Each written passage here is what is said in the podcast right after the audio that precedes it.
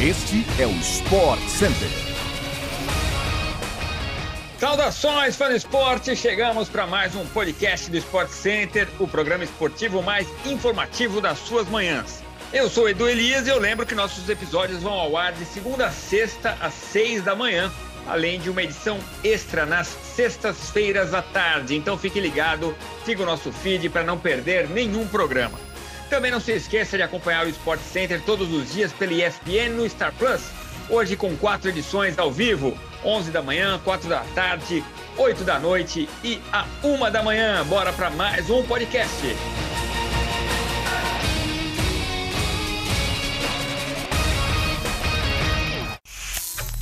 O Corinthians confirmou na noite de ontem a chegada do atacante brasileiro Yuri Alberto, de 21 anos, que estava no Zenit da Rússia.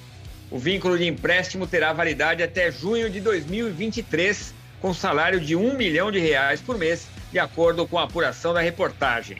O Corinthians venceu a concorrência do Internacional, ex-clube de Yuri Alberto, que também tentava repatriar o atacante. O Zenit já havia confirmado o negócio na manhã da última quarta-feira. Segundo a publicação do clube russo, o goleiro Ivan e o meio-atacante Gustavo Mantuão vão se juntar ao Zenit como parte do acordo, que entrará em vigor a partir de meados de julho. O jogador chega para suprir um pedido antigo do técnico Vitor Pereira por um camisa 9 de ofício. Em sua passagem pelo Zenit, Yuri Alberto jogou 14 partidas, marcou 6 gols e distribuiu 3 assistências. Anotou 19 gols em 55 jogos em sua última temporada pelo Internacional. O torneio de Wimbledon segue com grandes disputas na grama sagrada do All England Club no Reino Unido.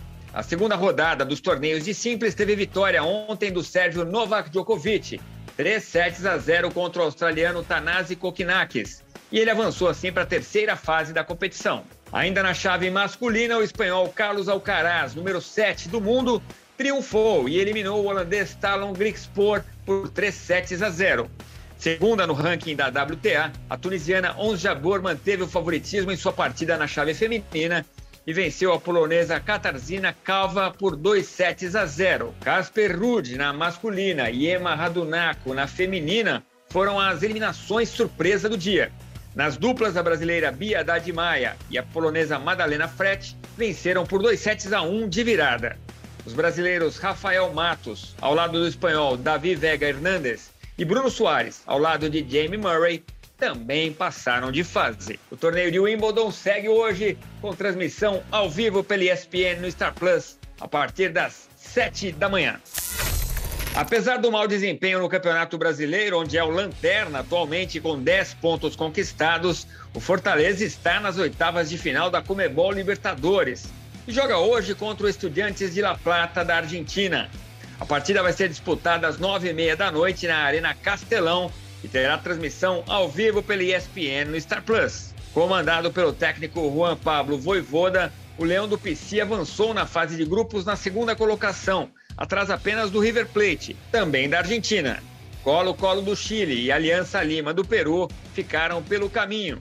Agora, entretanto, a tarefa não é fácil, já que o Estudiantes venceu quatro das seis partidas na fase de grupos e perdeu apenas uma.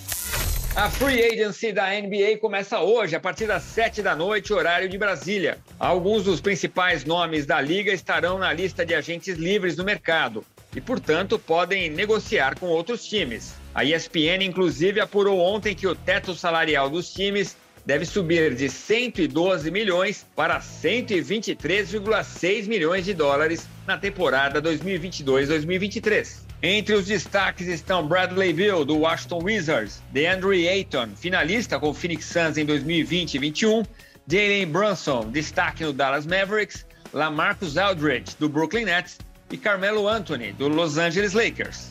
No entanto, o mercado da NBA já esteve movimentado ontem. A troca entre Atlanta Hawks e San Antonio Spurs movimentou o dia. A equipe de Atlanta enviou Danilo Gallinari, três escolhas de primeira rodada de draft e uma troca de escolhas pelo amador DeJounte Murray, que foi selecionado para o All-Star pela primeira vez na temporada passada.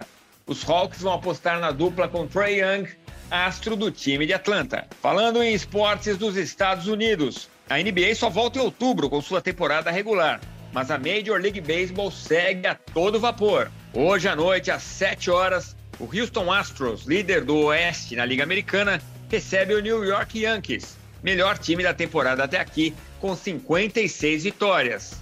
Tudo ao vivo pela ESPN Star Plus.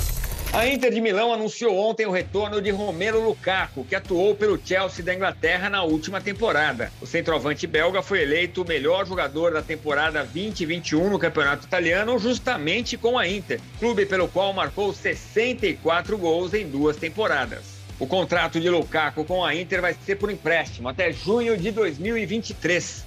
A Inter vai desembolsar 8 milhões de euros pelo empréstimo valor que pode aumentar com metas atingidas ao longo da temporada, de acordo com a imprensa italiana. É isso, chegamos ao fim de mais um podcast do Sport Center. Voltamos amanhã com mais uma edição fresquinha, seis da manhã, no seu tocador preferido de podcasts. Obrigado pela audiência, até a próxima. Tchau, tchau.